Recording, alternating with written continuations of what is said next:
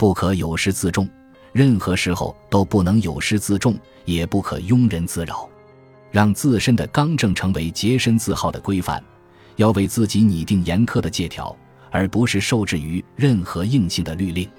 不行不义时，基于源自对理智的敬畏，而不是慑于别人的严苛管理。应该努力自爱自持，从而也就无需塞内加所谓的虚拟家庭教师了。